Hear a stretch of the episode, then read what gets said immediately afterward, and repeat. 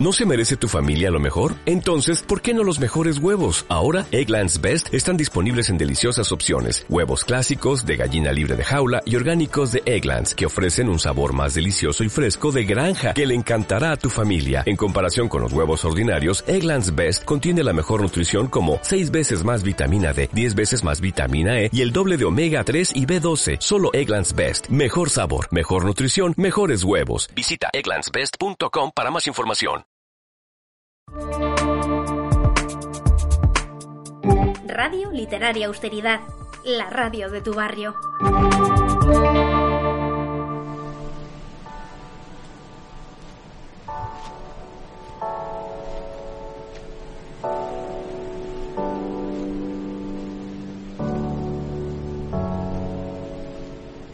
Estás escuchando Radio Literaria Austeridad, una edición más desde aquí, desde nuestra librería Papelería Cruceta, situada en la calle Empecinado número 21 de Móstoles. Un programa desde el que vamos a hablar de cultura, como no puede ser de otra manera, y de otras muchas cosas. Soy Laura Uría y estoy muy bien acompañada nuevamente por la escritora y poeta Esther Sinache. Hola Esther. Encantada de estar aquí otra vez con vosotras, Laura. Está con nosotras, como siempre, Roberto Gómez, nuestro amante de filosofía y humanidades. Hola Roberto. Hola, muy buenas para todos. Y también, como no puede ser de otra manera, Alfonso Vinuesa, profesor de música y amante de la cultura y del arte. Hola Alfonso. Hola Laura, ¿cómo estás? Encantado también de estar aquí. Y un placer estar contigo que nos estás escuchando. Hoy nos espera un programa especialmente reivindicativo. Así que no te lo pierdas. Comenzamos. Radio Literaria Austeridad, la radio de tu barrio.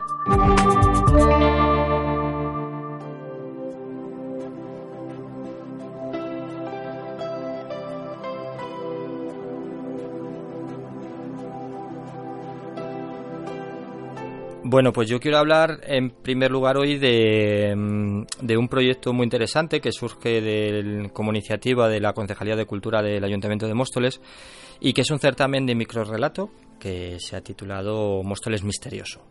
Em, es un concurso, como bien he dicho, en el que pueden participar cualquier persona de la Comunidad de Madrid eh, y donde tiene la posibilidad de contarnos una historia que puede ser de novela negra, eh, misterio, policíaca. Se ha intentado un poco abrir el abanico para que haya mucha, mucha participación. Y, eh, y una de las bases es que tiene que comenzar la historia con esta frase. Entre, entre comillas, pero la sorpresa que me esperaba al llegar al monstruo central me inquietó aún más a partir de ahí ya la imaginación de del artista pues es la que va a señalar eh, quién va a conseguir los dos primeros premios que tiene una cantidad económica bastante interesante en esta primera edición eh, que es el primer ganador o ganadora tendrá una dotación de 1.000 euros y la segunda de 500 euros. Así que quiero animar desde aquí a que todas las personas que estén interesadas en en, en, presentar un microrelato que no se que no tarden mucho porque creo, eh, así que acaba el día 13 de octubre a las 23.59 horas, es decir, todavía nos quedan unos días, una semanita para que puedan presentar el, proyecto y a partir de ahí habrá un jurado que será el que determine las obras ganadoras. Eh, yo os animo, porque creo que son de estas oportunidades que no suele haber aquí en Móstoles todos los días y que puede ser muy interesante para que sigamos descubriendo a escritoras y escritores de gran nivel en este municipio. La verdad es que está bastante interesante. De hecho, he hablado un poquito con Alfonso antes y ya tengo un par de ideas que me están dando vueltas en la cabeza para presentarme, por supuesto. Lo interesante sería que hubiera muchas más iniciativas aquí en Móstoles y bueno, vamos dando pasos con con el encuentro que tuvimos hace un par de semanas, que, que, esperemos que sea el camino para conseguir una feria del libro aquí en Móstoles, porque es verdad que Móstoles necesita de muchos espacios para la gente que, escribe. Nosotros pudimos además vivir ese Mostoletras, ¿no? Segunda edición y la verdad que fue una jornada bastante interesante, bastante satisfactoria a todos los niveles y sí, eh, ya pues si vamos un paso más allá, ¿no? Y, creamos eh, esa famosa feria del libro, seguro que, que, será una absoluta maravilla. Eso no me cabe no me cabe la más mínima duda. Este año fue completamente imposible por una cuestión burocrática pero sí estuvimos trabajando durante mucho tiempo para que para tener tres días. Eh, creo que hemos sentado las bases ya por fin para que, para que eso sea una, una realidad. Hay que encontrar, sobre todo a nivel de tiempos, porque sabemos que el mercado de ferias del libro está hoy en día bastante saturado y es bastante difícil encontrar fechas que se adecuen un poquito a las necesidades, sobre todo de las editoriales y de las librerías, que las pobres están, están de turné de un sitio de un sitio para otro. Pero bueno, creemos que podemos encontrar el espacio y podemos encontrar las condiciones para poder, poder realizarse. Y además es que yo creo que este año ha sido muy interesante Mostoletras porque han estado implicadas todas las librerías de Móstoles, o casi todas, eh, y un tejido bastante importante de, la ciudad, de los comercios y sobre todo lo más importante, el tejido de, de las artistas de Móstoles.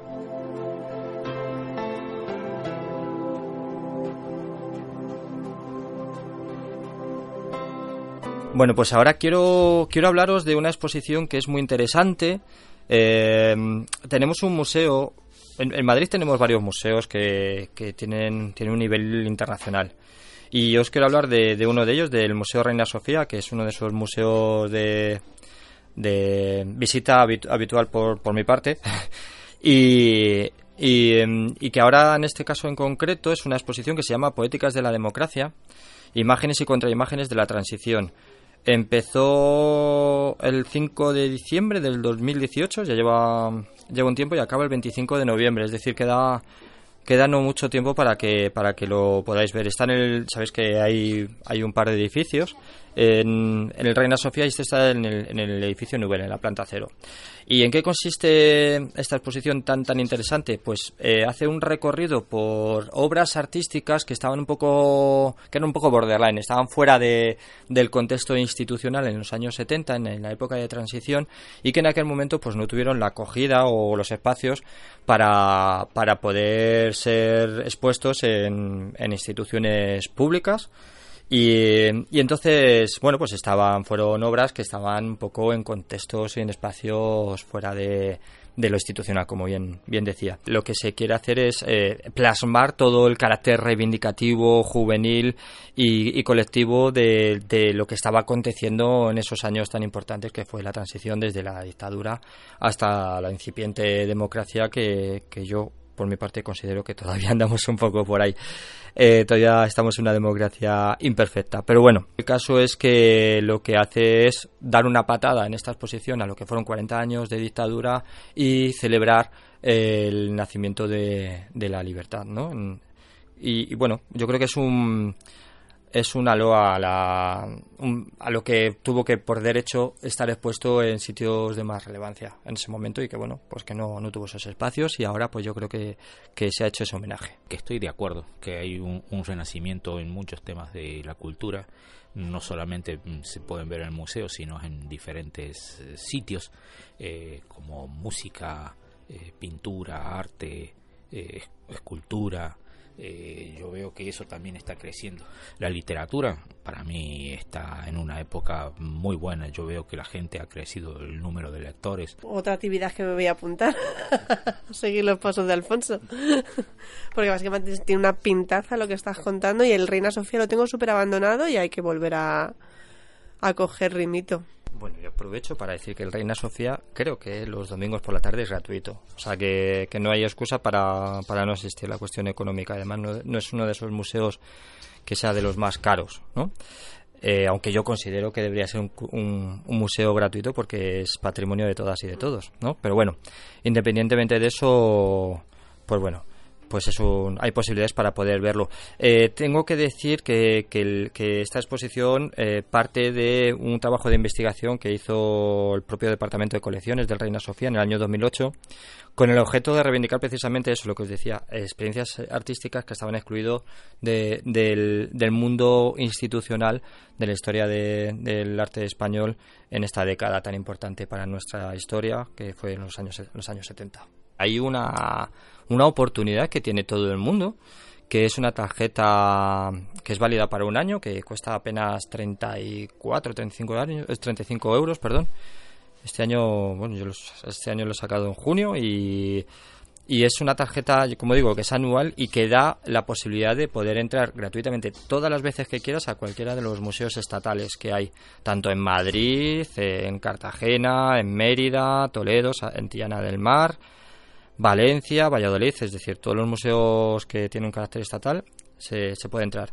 El Museo del Prado, me parece que la entrada general no se anda en torno a los 14 euros o algo así, es decir, que por dos visitas al Museo del Prado puedes ir al, Reina Sofía aquí en Madrid. Mira, por ejemplo, tenemos el Museo del Prado, el Museo Nacional de Centro, la, la Reina Sofía, el Museo Sorolla, el Arqueológico, el Museo del Traje, el de Artes Decorativas, el Museo de América y el Museo del Romanticismo, el Cerralbo y el Museo Nacional de Antropología. Yo cuando estudiaba para el acceso para mayores de 25 años en la UNED, el, eh, iba a las tutorías del Paseo del Prado y aprovechaba que era gratis de 6 a 8 para ir darme una vuelta. Entonces, la verdad es que estaba bastante limitada a unas horas, tenía que esperar la cola, etcétera, pero con esto yo creo que me lo voy a sacar para poder retomar un poquito el hábito de visitar museos que al final, como la economía no nos da, para ir todas las veces que queramos.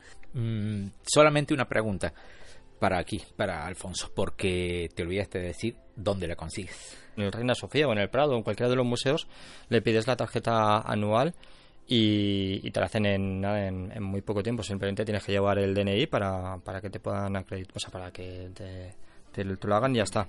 Y lo bueno que tienes también, que esto no lo he dicho, es que tienes acceso prioritario. Es decir, no, eh, por ejemplo, en el, en el Museo del Prado hay, sabéis que hay varias taquillas, entonces directamente eh, no tienes que esperar la fila que hay, que, es, enorme, un montón de, turistas. En este caso entras por la puerta de lo que es el, acceso de salida, donde están las, las bandas, y, vas directamente, enseñas el carnet y te, te llevan directamente a la taquilla 1. Sacas el carnet y la, entrada y te lo y entras para adentro. O sea, que es que encima es que se está muy rápido. Y creo que en el Reina Sofía debe ser parecido. no me acuerdo porque, bueno, en Reina Sofía tampoco hay tantas esperas, tantas colas. Pero, pero bueno, normalmente eso, acceder muy rápido y, pues, es una posibilidad que yo creo que deberíamos tener todo el mundo. Pero vamos, yo parto de la base lo que decía antes, que debería, debería ser gratuito. Y yo reivindico un museo que tenemos en Móstoles, aparte del Museo de la Ciudad. pero tenemos un museo increíble en Móstoles, que ese sí es gratuito, que es el, el K2M, el Centro de Arte 2 de Mayo, que es dependiente de la Comunidad de Madrid y que tiene un equipo tanto de investigación, equipo de educación y de programación que es una maravilla y al frente está un, un monstruo de las artes que es Manuel Segade, que desde aquí le mando un saludo y que, y que están haciendo un trabajo increíble, primero en nivel cultural y artístico y luego de acercamiento a la ciudad. Sea, yo animo a la gente a que se acerque por allí porque, porque es un espacio muy abierto y que, y que tiene un montón de actividades para, para que haga todo el mundo, desde, desde un taller de escritura, talleres de escritura, el año pasado estaban tenían hasta un coro, yo no sé si este año seguirán con él, pero, pero bueno, que tiene un montón de actividades y además dentro de poco tenemos un evento, ahora en octubre, que yo creo que es la semana que viene, el Festival Autoplacer, que es un día entero de conciertos y que animo a, todo el mundo a... Ahora buscamos la, fecha en concreto, a que, se acerquen y, disfruten de, un día allí en el, en el K2M.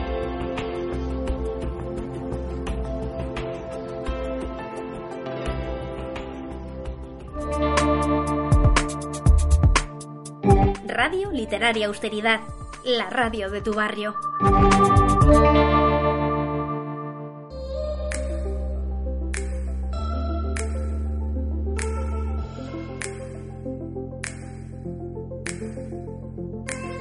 Vale, pues ya he encontrado, encontrado lo prometido, que era la fecha de, mm, del festival, que además este año, no me acordaba, este año es el décimo aniversario, es decir, va a ser, va a ser especial.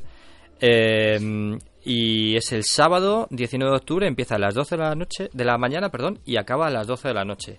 O sea que tenemos 12 horas continuas de, mm, de conciertos. Y voy a decir los grupos que van a, participar.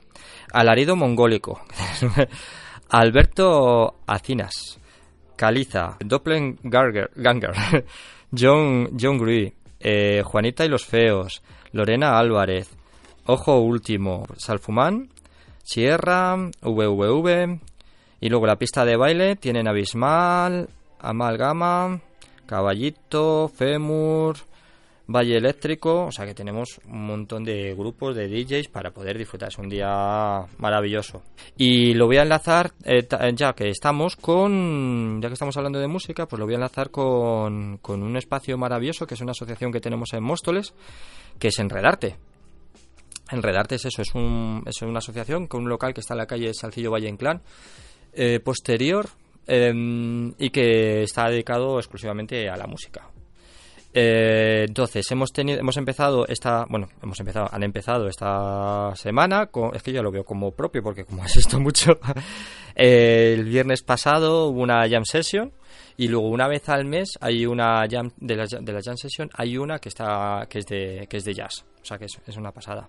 Entonces voy a decir directamente las fechas que hay.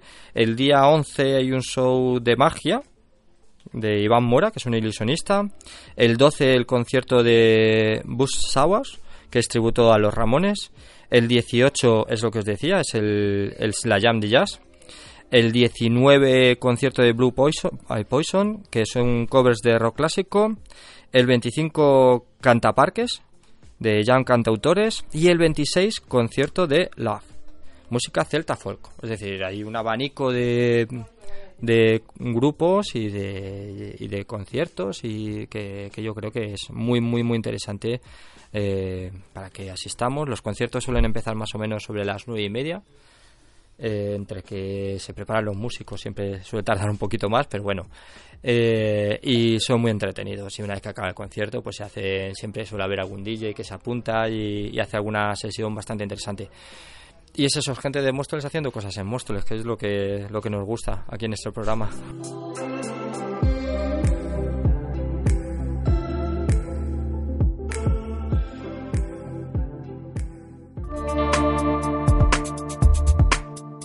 Radio Literaria Austeridad, la radio de tu barrio.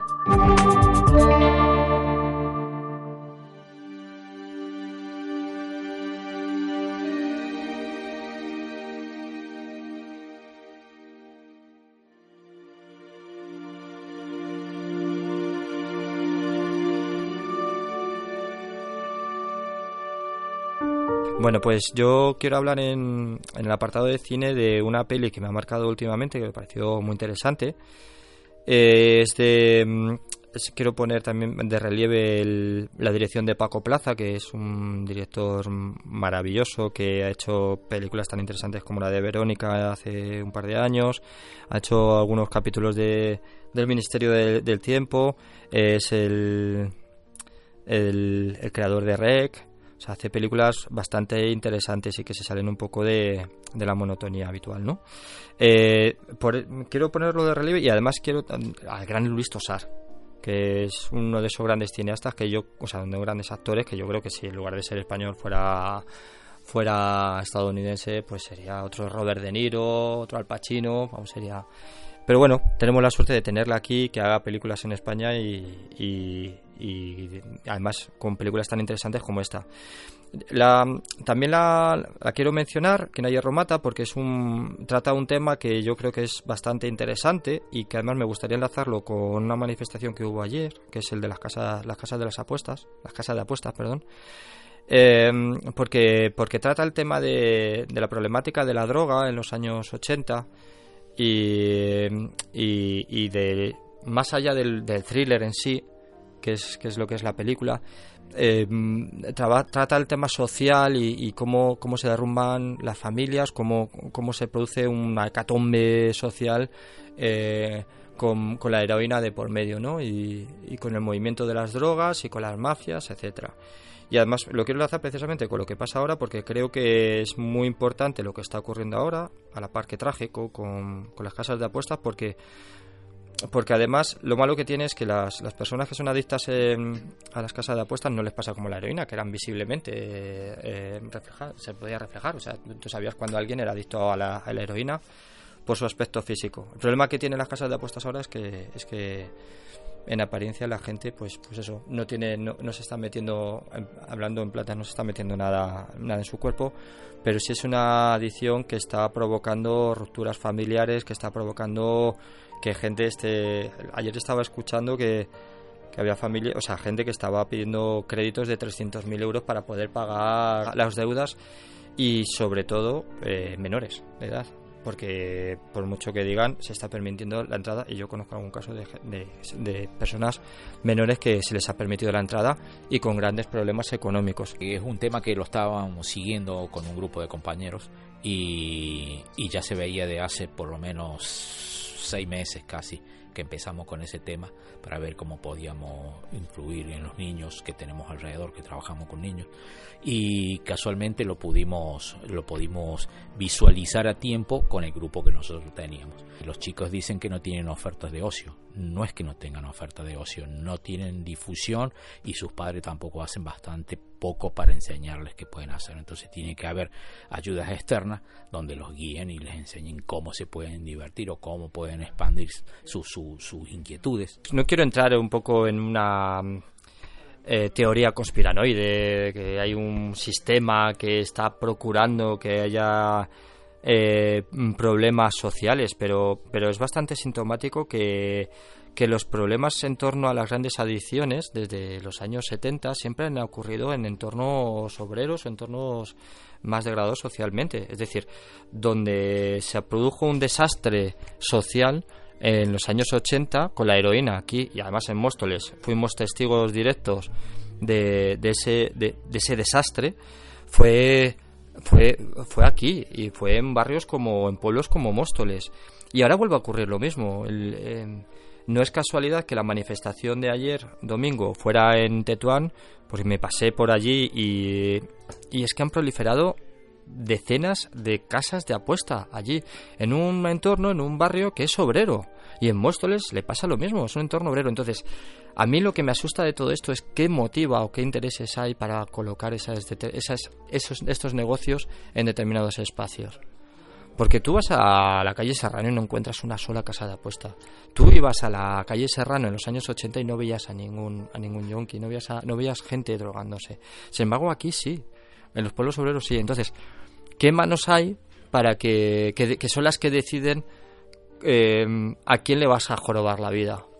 A mí eso me, me, produce un desasosiego impresionante. Entonces yo creo que, que quien ayer lo mata, precisamente, aparte de lo que decía antes, aparte del thriller, habla un poco de eso, habla un poco de, de cómo las adicciones producen eso, producen rupturas, en este caso de, guerras entre las propias, las propias familias. Así que, ¿de dónde viene esa problemática? Para mí que es de la, no sé, las personas que que tienen esa cabeza para negociar de una forma oscura, buscan dónde está el dinero fácil, a lo mejor, eh, o, la necesidad más grande, y, los alientan a hacer ese tipo de cosas, poniéndole casas de apuesta, poniéndole máquinas, eh, y, mm, todo va lo mismo, la falta de educación de las personas, que es lo, de lo que se trata. Hay algunos documentales, hay muchos estudios que están hablando, vamos, yo creo que, no sé si en Netflix, me parece que lo vi hace, hace algún tiempo, un, un documental en el que coincidía los barrios más reivindicativos en Nueva York y en Estados Unidos en general y aquí yo creo que en España también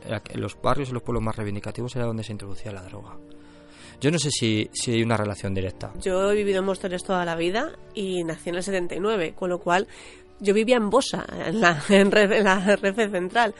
Y y mis padres no me dejaban bajar a jugar a la calle de pequeña porque me podía pinchar con las jeringuillas, básicamente. Entonces, es verdad que mi oferta de ocio estaba en el pueblo, o sea, que iba, íbamos al pueblo. Y luego ahora eh, estuve unos años que casi no paraba por Móstoles, además estuve alejada de Móstoles y cuando vuelvo a Móstoles hace unos años de repente veo las casas de apuestas por todas partes, pero por todas, por todas partes, como que yo nunca había visto en Móstoles una casa de apuestas, o una como mucho habría visto, y de repente habían, por como los champiñones, habían salido hasta debajo de las piedras. Y me resulta curioso porque a lo mejor eh, cuando eh, a la droga es ilegal, la droga es más difícil, digamos, de acceder que meterte a una casa de apuestas para la juventud es mucho más difícil. Al final, o sea, mucho más fácil acceder a una casa de apuestas porque es, que es legal lo que tú dices, es que es un entorno legal, que es mucho más difícil luchar contra ello. Y como no tiene las secuelas físicas, cuando te das cuenta de lo enganchada que está una persona, ya ha destrozado totalmente a la familia. Bueno, con la droga también pasa muchas veces así. Pero es que, es que es legal, es la gran diferencia. Y además es que están permitiendo que jueguen niños cuando que jueguen niños no es legal. Yo entré cuando empezaron a, instalarlas porque me atraía el fútbol y como no tenía yo para verlo por satélite y eso, entonces entraba a la casa de apuesta, me tomaba una cerveza y después me iba. Pero mientras tanto yo veía que la gente había parte que sí se quedaba viendo el fútbol y la otra se desviaba a hacer apuesta y jugar.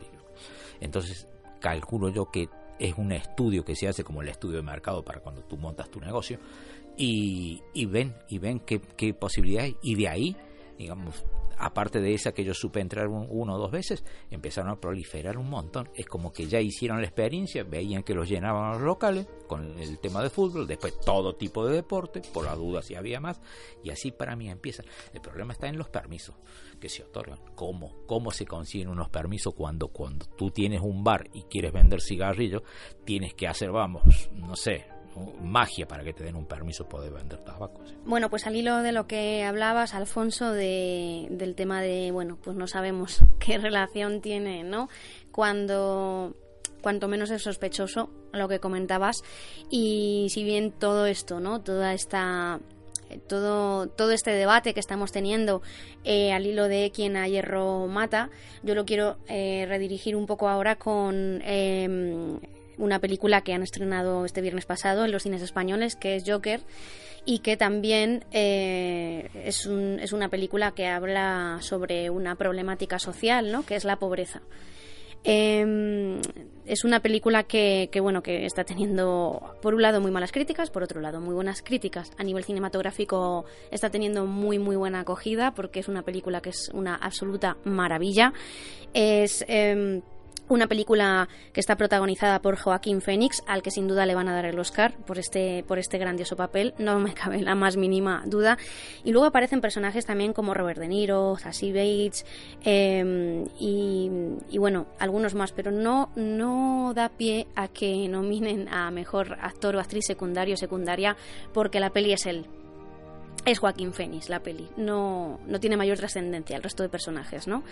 Eh, no tienen una gran evolución porque la película es él, estamos todo el tiempo con él, grandes secuencias eh, con él eh, solo y, y con su, su, problemática individual. Él curiosamente no está especialmente interesado en la política, ¿no? No está no es que esté especialmente interesado, es que no está nada interesado en la política, pero a raíz de eh, lo, que, lo que él eh, va sufriendo y va viviendo, no vamos a hablar eh, de lo que sucede en la película porque Alfonso, Esther todavía no ha tenido la ocasión de verla y, mucha gente que nos está escuchando todavía no la habrá visto. Pero sí que quería hablar al hilo de lo que estábamos hablando de que nos daba pie a Hierro Mata, quien a Hierro Mata, lo, lo que también sucede en Joker y es que está teniendo mala crítica porque dicen que en Estados Unidos ha sido apología a la violencia cuando mm, se están estrenando todos los días películas súper violentas y no dicen nada. Y es cuanto menos sospechoso em, esto, ¿no? Porque a mí se me viene la idea de que, de que bueno, eh, yo, ¿no? como persona individual, se me viene a la cabeza eh, que la crítica puede ser que sea también un poco conspiranoia, ¿no? De mi, parte, pero creo que puede ser pues porque es una película reivindicativa, ¿no? En la que eh, la que Joker no es un eh, dentro del trastorno que pueda tener y lo que pueda ocasionar, pero no es un monstruo, ¿no? Sino que es una persona muy sensible, cuanto menos eh, pues muy entrañable, es una persona de estas que te gustaría conocer y, y que te gustaría ayudar. No es, es una buena persona realmente Joker, ¿no? Eh, entonces es, es, interesante cómo, cómo, ha tenido esta, esta mala crítica a la película precisamente por esto que estoy comentando, porque eh, parece que, que, como es reivindicativa, ¿no? Como se pone, se, se descubre el tema de, pues de, del pueblo, el pueblo que se está manifestando porque es pobre, ¿no? Y porque hay unos hay un rico que, en especial, que es en este caso eh, el, personaje que es el padre de, Bruce, ¿no? El padre de Batman, que por eso luego eh, Bruce cuando crece se convierte en Batman y es rico y lo único que tiene es dinero realmente porque no es eh, no tiene no tiene poderes, su mayor superpoder es que tiene pasta, básicamente. Em, pues se, se, transmite a través de este personaje la frialdad, ¿no? la frivolidad de las altas esferas em, que, les, que les importa una mierda, hablando así rápido, mal y pronto, eh, la gente de a pie, ¿no? la gente pobre. Entonces a mí se me ocurre que por eso ha podido tener mala crítica en ese sentido. La excusa de que es porque hace apología a la violencia, pero no tiene sentido cuando ves que están eh, estrenando otro tipo de películas y no dicen nada. Em, y por otro lado, pues porque, porque, porque claro, porque está poniendo eh, así las cartas sobre la mesa eh, el tema de la el tema de la pobreza, ¿no? Que es un tema que, que siempre va a estar em, de actualidad, ¿no? En todo en todo el mundo también, tanto como pasaba con las drogas como como con el juego, ¿no? A mí me gustaría enlazar un poquito eh, cómo se ha trabajado en, la, en el cine el concepto o cómo se han camuflado el, concepto de justicia con el de, con el de seguridad. Y, lo lazo con la pobreza precisamente. Es decir, eh, durante muchas décadas, desde Estados Unidos y aquí incluso en España, se nos ha querido vender que la justicia era seguridad. Y por eso aparecían esos iconos, por ejemplo en el cine o en los cómics, como son Superman, Batman, todo el mundo DC, todo el mundo Marvel, aunque tenían ciertas, ciertas diferencias, pero todo se basaba en un concepto, que es el concepto de justicia versus seguridad. Es decir, si tú quieres tener justicia en la vida, tienes que tener alguien que te proporcione seguridad. Y para eso, esas personas tienen un orden jerárquico que son las que determinan qué es lo justo y qué no es lo justo, es decir, quiénes son los buenos y quiénes son los malos.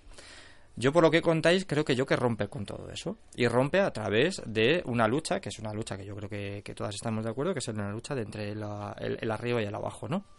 Entre las personas que están sufriendo una cierta injusticia social, pero que son silenciadas porque hay otras personas que jerárquicamente deciden qué es lo justo para la sociedad.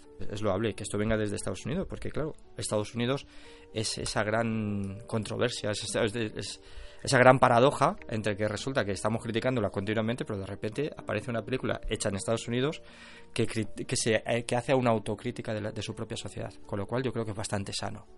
Sí, de hecho, de hecho la película es de, la Warner. La película es de la Warner y es de Todd Phillips. Que, es también un grande, ¿no? Siempre se va a tratar de, buscar por ese lado cuando el, el, que pone, digamos, el dinero para una producción de ese tipo, eh, puede ser que tenga mucho dinero, pero si es una mente sana, no hay ningún problema. la crítica, más que nada para mí, va dirigida al, al que está en la clase social con el poder en la mano. A ese no le conviene.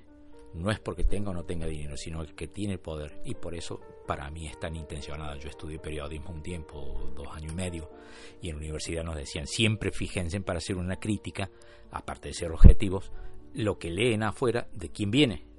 Entonces te enseñan cómo diferenciar ese tipo de críticas y por qué hizo esa crítica cuando no tiene razón. Y muchas veces cuando uno dice la verdad sobre algo que ha visto un poner una película, eh, a lo mejor en el diario que vas a publicar o en la revista que vas a publicar no te lo permiten porque no es agradable para, para el que está leyendo ese tipo, sigue ese tipo de revistas. Yo del Joker he oído poco, pero me parece curiosísimo que haya esas críticas que vengan de la crítica especializada, ¿no? de la prensa, que la tiran por abajo y que en Film Affinity los, eh, usuarios de Film Affinity la tienen con un 8,7. Entonces, al final quiero tener un poquito de esperanza que aunque nos intentan dirigir con esa crítica para que veamos eh, que sea malo, que el, mensaje que tiene no es bueno, hay gente que la está viendo y diciendo, no, el mensaje me está llegando, me está molando y esto, esto es lo que quiero ver y me gusta lo que me están diciendo, ¿no? O sea, vamos a...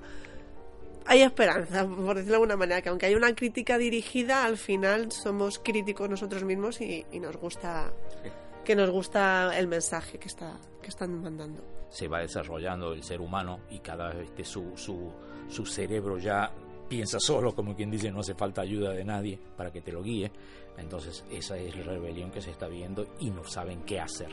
Además de decir que yo al menos cuando fui el sábado el cine estaba abarrotado y había varias sesiones. Todos somos usuarios y usuarias de, de las plataformas, de Netflix, de HBO y bueno, van apareciendo dentro de poco Disney, cada vez hay más plataformas y, yo creo que es un yo creo que es una vía interesante para que la gente vea vea cosas de calidad en casa, o sea, yo yo defiendo las plataformas, pero no sé, a lo mejor, no sé si la solución es que a lo mejor hay que producir menos cine, pero de más calidad.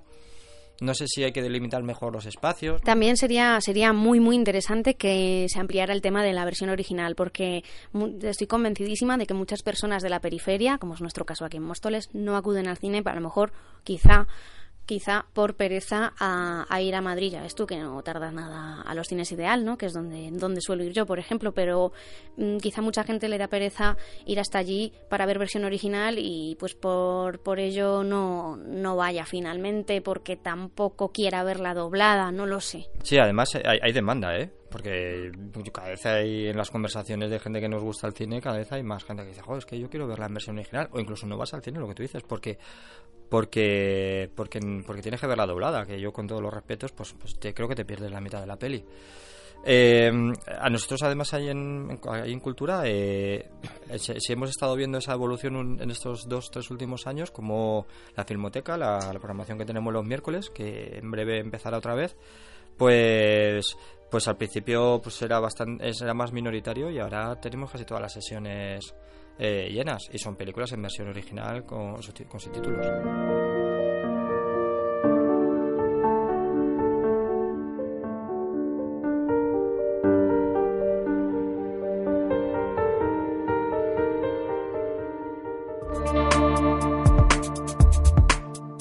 Radio Literaria Austeridad, la radio de tu barrio.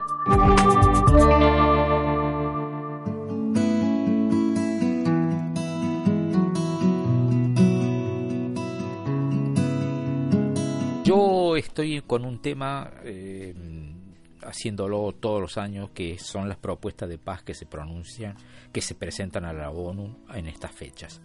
Tengo una propuesta de paz que es de Dayesaku Ikeda, que es un filósofo budista, eh, que es uno de los que es el presidente en este momento de la Soka Gakkai, y, él todos los años expone este tipo de, de propuestas.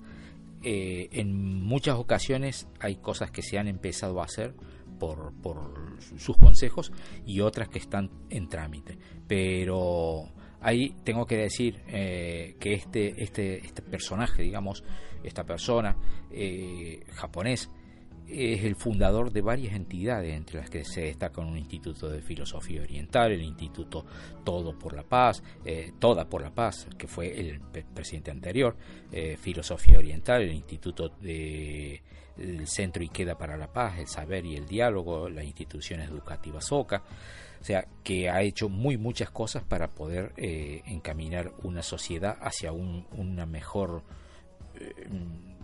estar mejor, digamos. Eh, no se trata de estar mejor económicamente, sino que se trata de estar mejor como persona. O sea, se busca, se busca en todo este tipo de casos de que tu yo interior eh, te dicte, te dicte todos los días ser mejor persona con diferentes actividades. Eh, está, se está trabajando mucho también sobre la el cambio climático, con muchas propuestas de universidades metidas de todo el mundo. Hay que tener en cuenta que esta, esta soca, que es una, una religión, podría decirse, pero es más filosofía para mí que religión. Y está mm, representada en ciento, creo que son 192 países, con muy muchos miembros, tanto en Norteamérica como desparramada en todo el mundo. Así que es algo muy interesante. La propuesta es bastante larga para, para leerla, pero hay entre ellas hay desarmes nuclear, eh, cambio climático, de cómo empezar, de cómo poder continuar con, con algo que uno empieza y, que sea sostenible. Eh, hay muchas ideas para poderlas seguir. Tanto el cambio climático como el desarme es, es algo totalmente necesario para que los niños que vienen por detrás de nosotros puedan vivir en este mundo. Así que hay que, hay que prestarle más atención. Está integrado por más de 12 millones de miembros en 50, en 152 países de, en todo el territorio, en todo el mundo. En mayo del año pasado, el secretario general de las Naciones Unidas, Antonio Gutiérrez, presentó la agenda para el desarme, señalando que el gasto total militar era aproximadamente 80 veces superior a lo que se necesita para cubrir las necesidades mundiales de ayuda humanitaria. Es momento de acelerar el paso hacia el desarme. Con este fin propongo tres temas clave que podrían apoyar la gestión en favor del desarme como piedra angular del siglo XXI. El primero es la necesidad de una visión común sobre el establecimiento de la sociedad pacífica.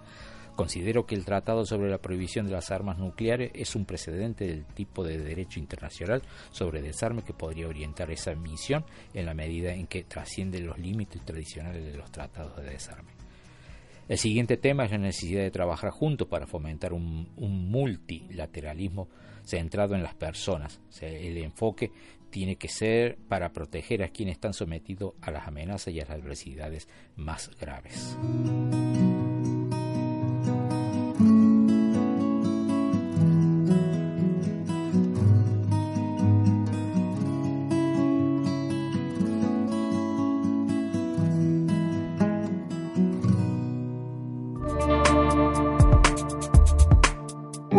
Radio Literaria Austeridad, la radio de tu barrio.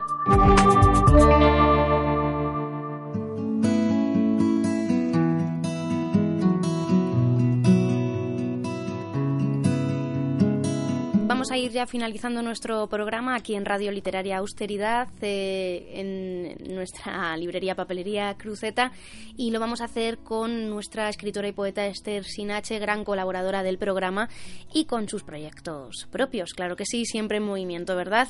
Ahora em, yo te quería preguntar, eh, como la última vez que estuviste en nuestro programa, nos recitaste algunos poemas, eh, ¿cómo va el tema del libro que nos comentabas y en qué punto estás, ¿no? Ahora ¿Qué, qué movimientos estás dando y qué proyectos estás creando?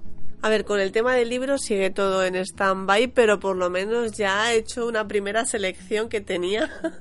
Voy de primera selección en primera selección, la verdad, porque al final he hecho todo para atrás y vuelvo a empezar, eh, porque son muchísimas dudas, como primeriza, como mamá primeriza. Y con la web sigo ahí montándola, que es que no me decido muy bien a, cómo montarla, porque claro, si tampoco tengo montado el libro, tampoco sé cómo dirigir la, la web, porque el blog sigue ahí paradito, pero sí que una de las cosas que quiero meter en el libro son cosas nuevas, que sea un recopilatorio de lo antiguo, pero que no solo sea lo antiguo, que también haya alguna cosita nueva. Entonces, pues voy escribiendo de vez en cuando un poquito, aunque las musas están un poco un poco ausentes.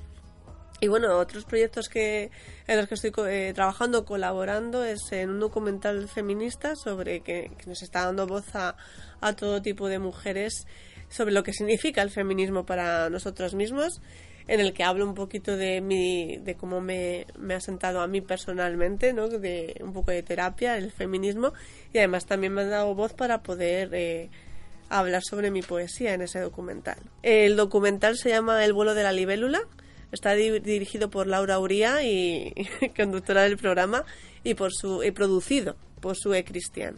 Y la verdad es que estoy encantadísima que hayan contado conmigo porque la verdad es que conozco a alguna de las mujeres que han colaborado y me siento un poco pequeñita al lado de tanta gran mujer. Y al, bueno, me siento un poco pequeñita, pero también me, me ayuda a crecer a mí el, el verme so, al verme rodeada de tanta sororidad. Todas sois importantes, todas y cada una de vosotras, Sue y yo, estamos muy agradecidas porque estáis apareciendo mujeres tan potentes, desde ti hasta mujeres que están muy presentes en redes sociales, ¿no? Como pueden ser eh, Miren Yaurne, eh, más conocida como Mimi XXL, o Pamela Palenciano. Em, pero vamos, igual importante cada una de vosotras porque cada una aportáis eh, una visión muy importante en el documental que es la fortaleza que cada, que cada persona que aparece tiene eh, a la hora de enfrentar su situación como mujer en este planeta y en esta sociedad, ¿no? Y lo bueno de eso es que está creciendo al lado de dos pilares muy grandes donde te puedes apoyar y no poder y hacer mejor las cosas. Eso es bonito. Es un documental de bajo presupuesto en el que estamos poniendo toda nuestra ilusión, tanto yo como directora, como Sue Cristian como productora, no productora ejecutiva porque no hay, dinero. pero sí como productora a la hora de, crear red y de, poder em, y de poder estar codo con codo trabajando conmigo para poder contactar con todas estas mujeres y poder eh, conseguir los espacios donde poder em, hacer estas entrevistas, ¿no? A mí me gustaba mucho lo que dices en el docu, no quiero hacer un spoiler, que cuando se vea si la gente lo, lo, va a ver, ¿no? Lo que, lo que comentas, porque es muy importante para la historia de la mujer, lo que, lo que dices en el documental, a mí me encanta. Y nos recitabas un poema, que estaría muy, muy bonito que lo recitaras hoy aquí. Perfecto, la verdad es que es uno de mis poemas favoritos, curiosamente, que, que además ha encontrado espacio en, la agenda que de Mujeres Olvidadas por la Historia de Sue Christian también que hizo para este año, que estoy deseando ya, ha, conseguido por fin el dinero del crowdfunding para la agenda de, Mujeres Olvidadas por la Historia del 2020. Y la verdad es que es uno de los poemas que más cuando lo recito o la gente lo ha leído es uno de los poemas favoritos de todo el mundo. La verdad es que pues vamos a por ello. Me voy a dejar de enrollar. Vamos a finalizar así el programa. Es una manera muy muy bonita de hacerlo y mientras Esther está buscando el poema, ¿qué nos quieres decir, Robert? Que te veo con ganas de decir algo. No, solamente era un pensamiento. Me lees hasta el pensamiento que quería hablar. es agradecer eh, de haberme quedado para poder escuchar ese poema. El poema se llama Se fue. Hizo las maletas y creó un agujero negro en el armario. Se oyó el eco de un portazo en su cajón de las bragas.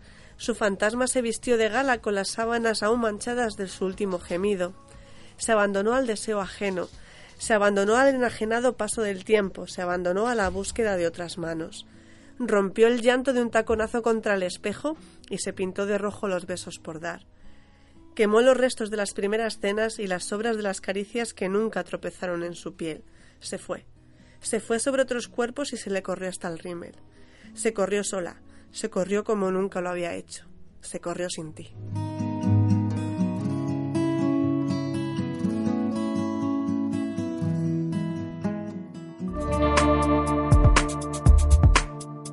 Radio Literaria Austeridad, la radio de tu barrio.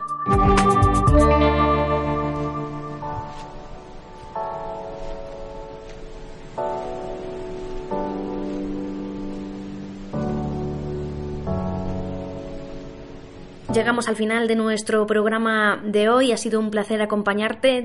Hemos estado con la gran escritora y poeta Esther Sinache. Muchas gracias, Esther. Muchas gracias por invitarme otra vez. Hasta la próxima con Roberto Gómez, gran humanista. Bueno, eh, nos vemos para la próxima con más novedades. Y el eh, profesor de música y gran amante de la cultura y el arte, Alfonso Vinuesa. Muchas gracias un programa más por estar aquí con nosotros y nosotras. Muchas gracias a vosotras y como siempre esto es un inmenso placer y un lujo poder compartir este espacio y este tiempo eh, hablando de lo que más nos gusta, que es la cultura. Y muchas gracias a ti también que nos has estado escuchando durante este ratito que hemos estado con nuestra radio literaria Austeridad en Librería Papelería Cruceta, calle Empecinado número 21 de Móstoles, deseando regresar con una edición más de nuestra radio de tu barrio. Hasta la próxima.